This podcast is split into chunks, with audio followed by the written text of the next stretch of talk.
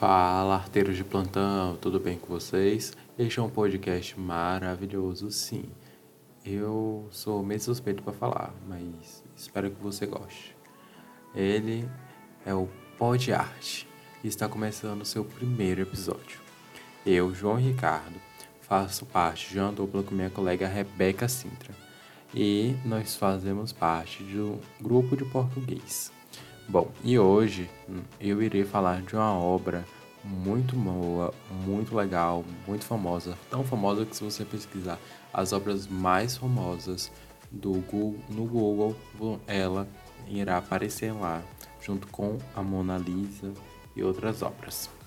Bom, a obra que eu estou me referindo é A Moça com Brinco de Pérola. Ela é uma obra que foi pintada por um artista neerlandês Peraí que o nome desse cara é difícil. Joannes, acho que é isso. Ver, Vermeer. Vermeer.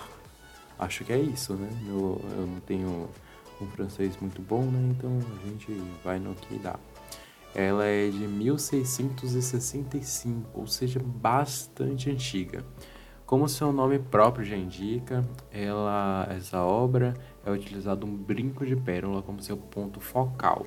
É, ela é uma pintura que está localizada, gente, esse nome é tudo difícil. Mauritius de Aya. Alguma coisa assim. Qualquer coisa vocês pesquisam no Google que vocês vão achar, porque eu não faço a mínima ideia como você pronuncia isso, gente. É muito difícil mesmo. É, e essa obra também, ela é também chamada de a Mona Lisa do Norte, ou então a Mona Lisa holandesa. É, como vocês puderam perceber, é, esse artista, pelo, pelo nome difícil pra gente.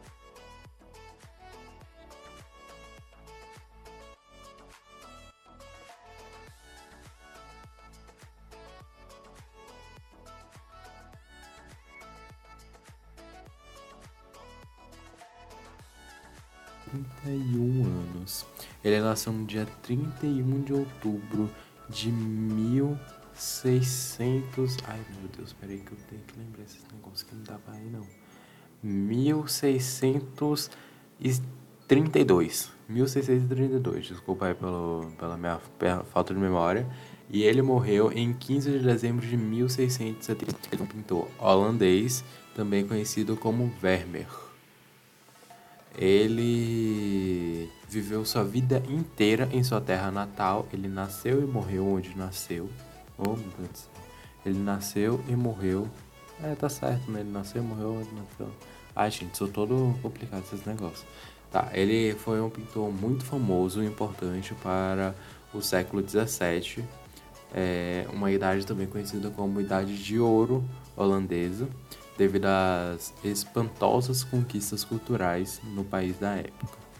É, os seus quadros são admirados pelas cores transparentes, composições inteligentes e brilhante com o uso da luz.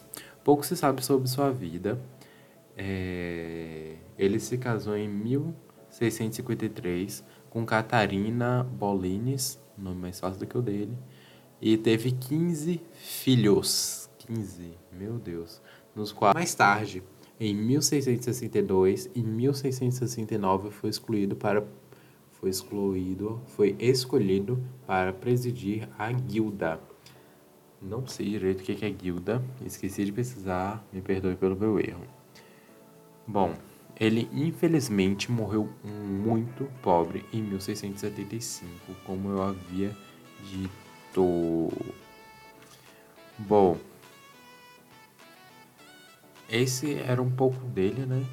Bom, as obras dele, uma das obras conhecidas, além dessa daí, que é a Moça do Brinco de Pérola, que é a mais famosa, temos a Moça Lendo a Carta na Janela, é, temos Pinacoteca dos Mestres Antigos, é um, essas duas obras aí são obras bastante famosas deles.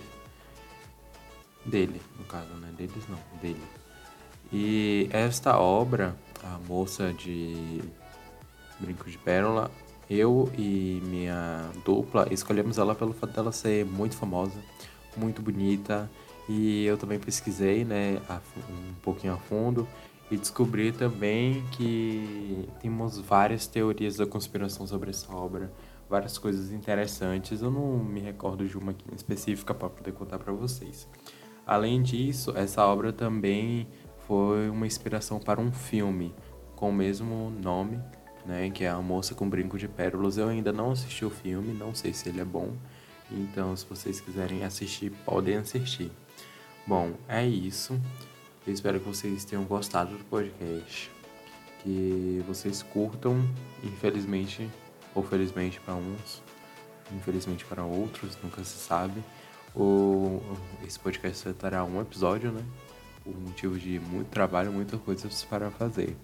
Um beijão e até um dia, né? Vai que. Falou!